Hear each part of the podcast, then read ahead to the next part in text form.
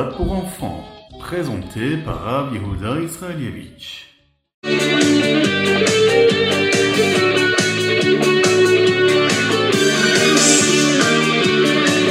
Bonjour à tous, infiniment heureux de vous retrouver pour partager avec vous le Ritati du jour. Aujourd'hui, mercredi, Yom Revi, de la parachat Béchalach, le grand jour saint, le jour du Yud Shvat, Etav Shin Pegimel, Shnatakel année du rassemblement. J'espère que vous allez bien. On va passer une excellente journée aujourd'hui. On va célébrer ce jour du Yud Shvat comme il le faut. Et on commence par le Chumash du jour.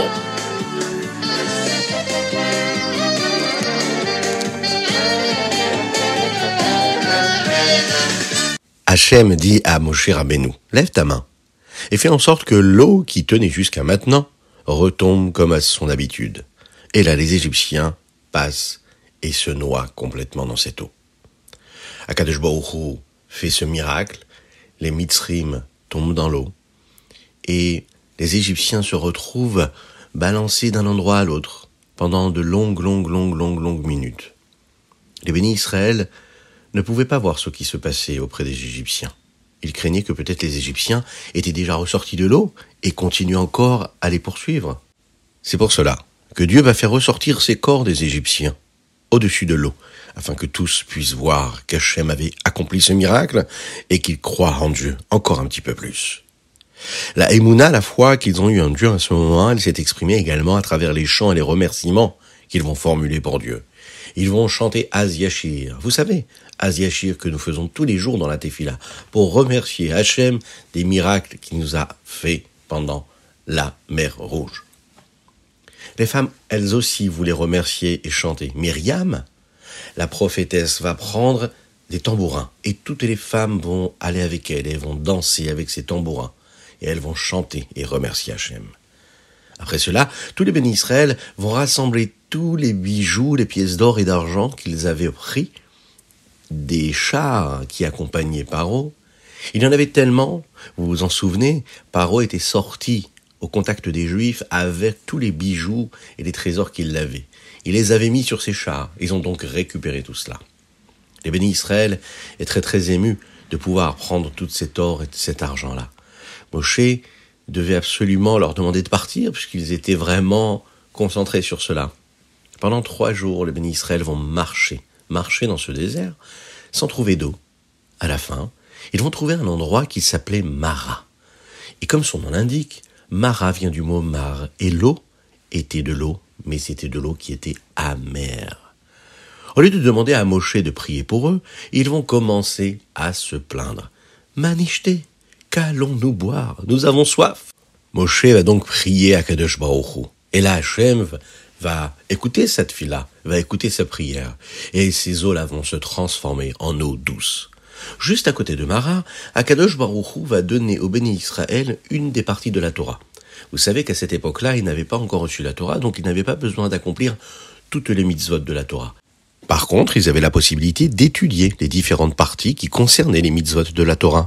D'ailleurs, Akadosh Baruch va dire au béni Israël, si vous accomplissez les mitzvot de la Torah, même si vous ne comprenez pas toujours pourquoi il faut accomplir telle ou telle mitzvah, Akadosh Baruch n'enverra plus jamais de maladie comme celle qu'il a pu envoyer par exemple sur les Égyptiens à travers les dix plaies.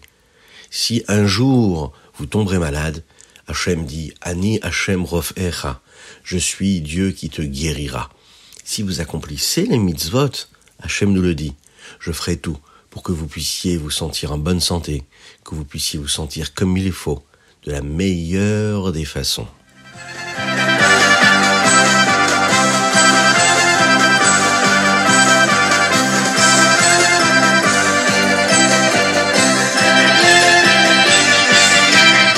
Et nous passons au Teilim du jour. Aujourd'hui, nous sommes le 10 du mois de Shvat. Et les chapitres que nous lisons, c'est du Nun E au Nun Tet. À la fin du chapitre Nun E 55, il y a un nigun que nous avons l'habitude de chanter qui est très particulier, très joli, que vous connaissez sûrement, que nous avons chanté il y a un peu plus d'un mois pour la fête de Yutet Kislev.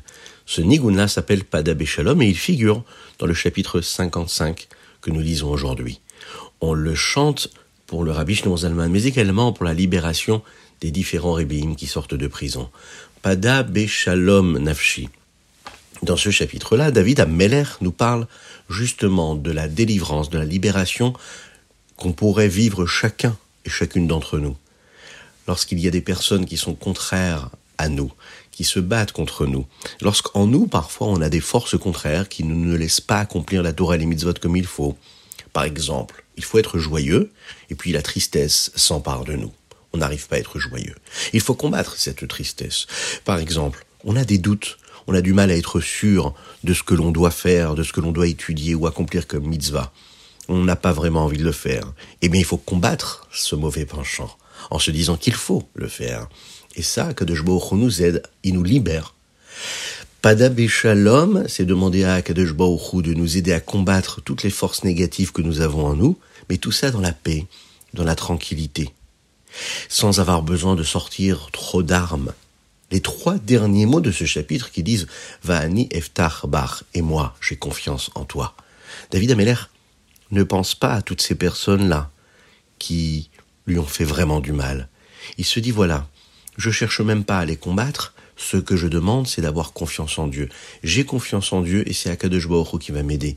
Et si vraiment Akadosh Baruch m'aide, alors toutes les forces contraires, tous mes ennemis s'annuleront de même. Je n'aurai même plus besoin de les combattre puisque c'est ma confiance en Dieu qui les combattra. Avoir le bitachon vachem, avoir la confiance en Dieu, ça efface tous les ennemis qu'on pourrait avoir à l'extérieur de nous, comme à l'intérieur de nous. Du bitachon et toujours du bitachon. Il faut y croire fort. Il faut se rappeler qu'Akadosh Baruch est avec nous et qui nous aidera toujours à gagner les plus grands combats.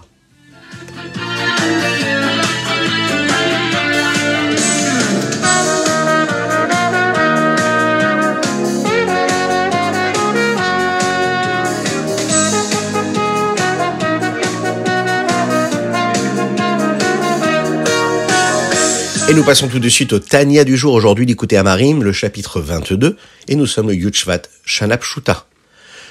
On étudie ensemble aujourd'hui un sujet très intéressant qui est l'unicité d'Hachem.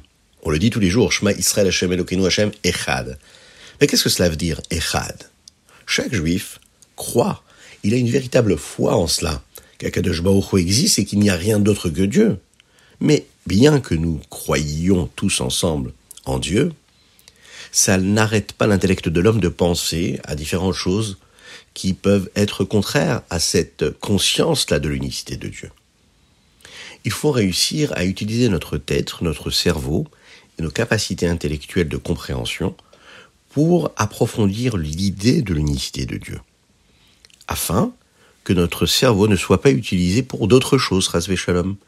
Lorsqu'on utilise notre capacité le temps de disponibilité de notre force intellectuelle pour la Torah, pour la compréhension de l'unicité et de la grandeur de Dieu, eh bien notre cerveau ne va pas penser à autre chose. Il faut l'occuper de la manière la plus belle et la plus saine et la plus sainte.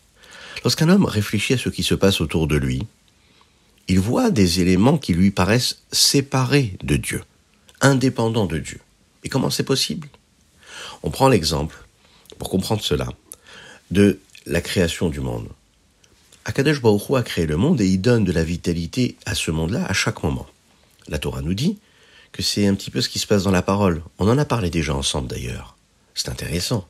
Akadosh Baruch parle et le monde se crée. Utiliser la métaphore de la parole nous enseigne qu'Akadosh Baruch dévoile ce qui est caché à l'intérieur de lui pour créer le monde. Mais il y a encore quelque chose qui correspond à la parole.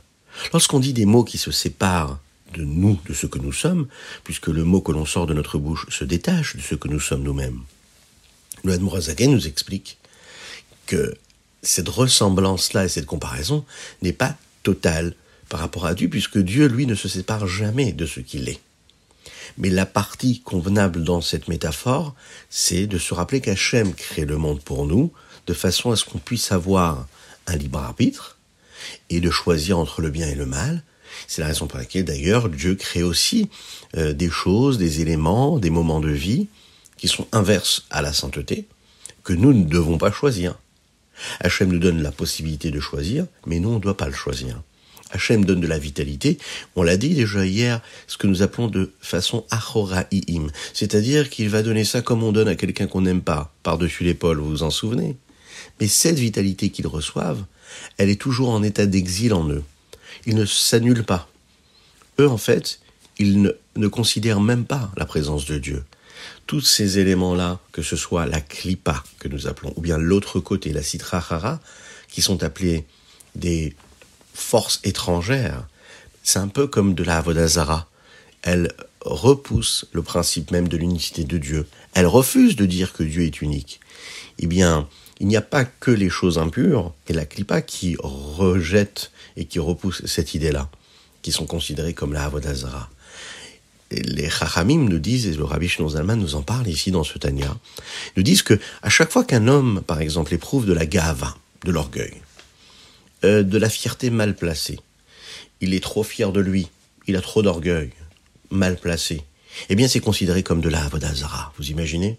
La Avodazara, c'est-à-dire que je sers quelque chose d'étranger à Dieu.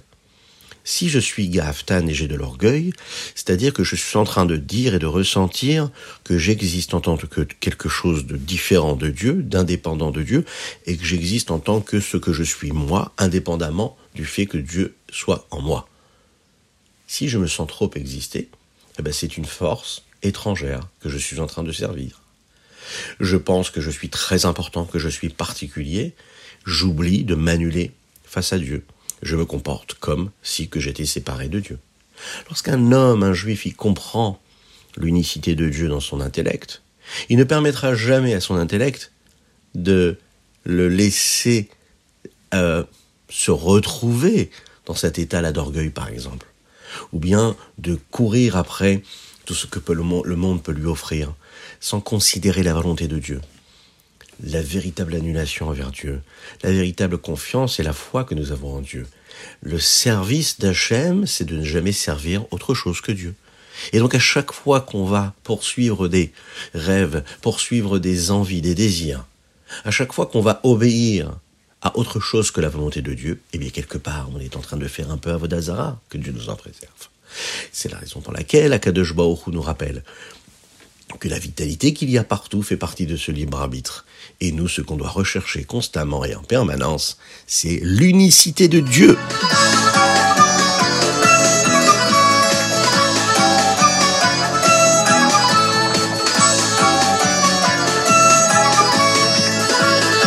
Et nous passons au Hayom Yom du jour. Aujourd'hui, le Yutchvat dans ce Hayom Yom, le Rabbi nous rappelle une correction qui est nécessaire dans le Torah Or. C'est aussi un rappel pour les chassidim.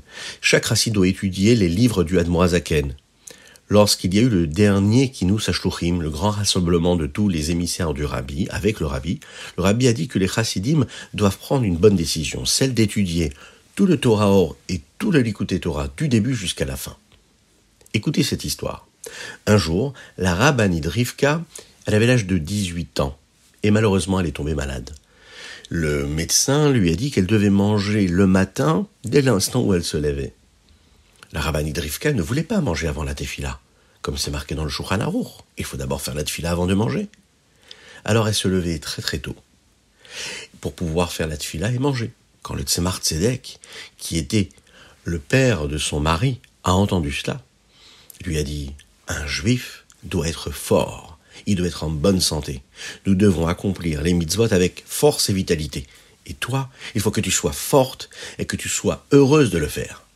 Et le Tzimar Tzedek a ajouté en disant, il est préférable de manger pour prier que de prier pour pouvoir manger. Et ensuite, le Tzemar Tzedek l'a béni avec une harichut yamim, une longue, longue, longue vie. Lorsque le rabbi Shalom Dovber a raconté cette histoire à une personne en Yichidut, en entrevue privée, il a rajouté autre chose. Il a dit et fais ça avec de la simcha, avec de la joie. Le rabbi nous enseigne que la nourriture, c'est un moment de vie chez chacune et chacun d'entre nous qui représente le contact que nous avons avec chaque élément matériel qui existe ici-bas sur Terre. La tfila, elle, représente tout ce qu'il y a de spirituel dans notre vie le message que nous devons prendre de cette histoire-là, c'est que ce qu'il y a de plus important dans notre vie, c'est d'accomplir ce qu'il faut spirituellement. Et tout ce que nous recevons matériellement doit être là pour nous aider à accomplir tout ce qui est spirituel. Et jamais l'inverse. Est-ce qu'on est capable de manger pour pouvoir prier ou est-ce qu'on est capable de prier pour pouvoir manger? Et il faut toujours se rappeler que le monde, tout ce qu'il nous offre, est là pour nous servir d'aide, de vitalité, de force, pour mieux prier et mieux accomplir toutes les mitzvot qu'Akadosh Baruch nous donne à travers tous ces commandements de la Torah.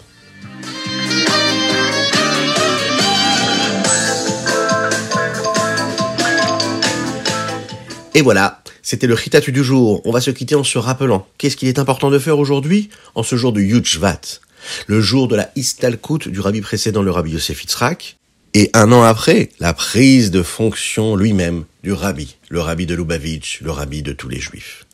Alors nous avons l'habitude d'organiser une idvad ou un farbrengen, de parler ensemble, en réunissant plusieurs juifs autour de soi, de parler de la vie du rabbi Yosef Yitzhak, comment est-ce qu'il a donné sa vie pour le peuple juif, afin d'aider chacun à amener la Géoula, la délivrance. Nous avons l'habitude d'étudier le Mahamar Bati Legani, nous avons l'habitude de donner de la tzedaka encore un petit peu plus, avant la tefila de Shacharit, avant la tefila de Mincha. D'écrire aussi le pan, Pidyon Nefesh, une lettre que nous allons envoyer sur le kever du rabbi Yosef Yitzhak et du rabbi de Lubavitch, le rabbi Menachem Mendel. Nous étudions les Mishnayot qui correspondent aux lettres du nom de rabbi Yosef Yitzhak. Très important aussi d'étudier un chapitre de Tanya avant Shacharit, avant le matin, la tefila du matin, mais aussi après la tefila de Mincha. Dans le Mahamar Batilegani, le rabbi nous rapporte une histoire qui correspond à chacun des rébéim. Comment est-ce que chacun des rébéim se sont comportés avec, avec, avec Avat Israël, avec l'amour du prochain? Partageons une petite histoire que le rabbi de Lubavitch a vécue la veille du Yuchvat Tafshin Yudalef, la première année. Le Rav Moshe Groner était le seul qui se trouvait dans le secrétariat du 770. La nuit était déjà tombée, il était tard, et là il entend le téléphone qui sonne. Comme lui-même ne faisait pas partie des secrétaires particuliers du rabbi, il ne savait pas vraiment s'il devait répondre ou pas, donc il n'a pas répondu. Mais le téléphone a continué de sonner. À la fin, il a décidé de répondre. Il a été très surpris d'entendre la voix du rabbi dans le téléphone. Le rabbi lui demandait est-ce qu'il pouvait venir chez lui à la maison? Le Rav Groner tout de suite a couru chez le rabbi, le rabbi lui voulait qu'il trouve le nom d'un des médecins qui était responsable d'un patient particulier et de discuter avec lui au téléphone. Le Rav Groner a réussi à trouver ce médecin-là, dont le rabbi parlait. Il donne le combiné au rabbi et il va dans la pièce où le rabbi se trouvait, où le rabbi étudiait, pour laisser le rabbi parler et ne pas écouter la discussion. Et là, sur le bureau du rabbi, il va voir différents livres ouverts. Ces livres, ce sont les livres de chaque rabbi de Lubavitch, de la dynastie Chabad. Mais il y a aussi une copie du Mahamar du rabbi Yosef qui est ouvert devant.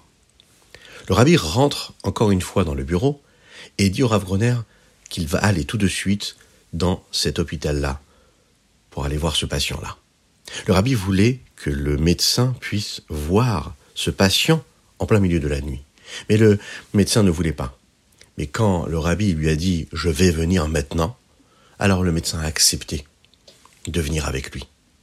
On peut voir comment dans cette histoire, le rabbi qui se préparait à prendre sur lui la responsabilité de diriger tout le peuple juif, la veille, il a tout mis de côté pour aller en plein milieu de la nuit, être sûr que ce médecin, qui devait aller s'occuper de ce patient juif dans tel ou tel hôpital, allait le faire comme il fallait. On peut voir dans cette histoire l'abnégation, l'amour du prochain que le rabbi éprouvait. Comment est-ce qu'il a donné toute sa vie et qui continue à donner toutes les forces au Ham Israël pour nous préparer encore et toujours à la venue de Mashiach, maintenant, now.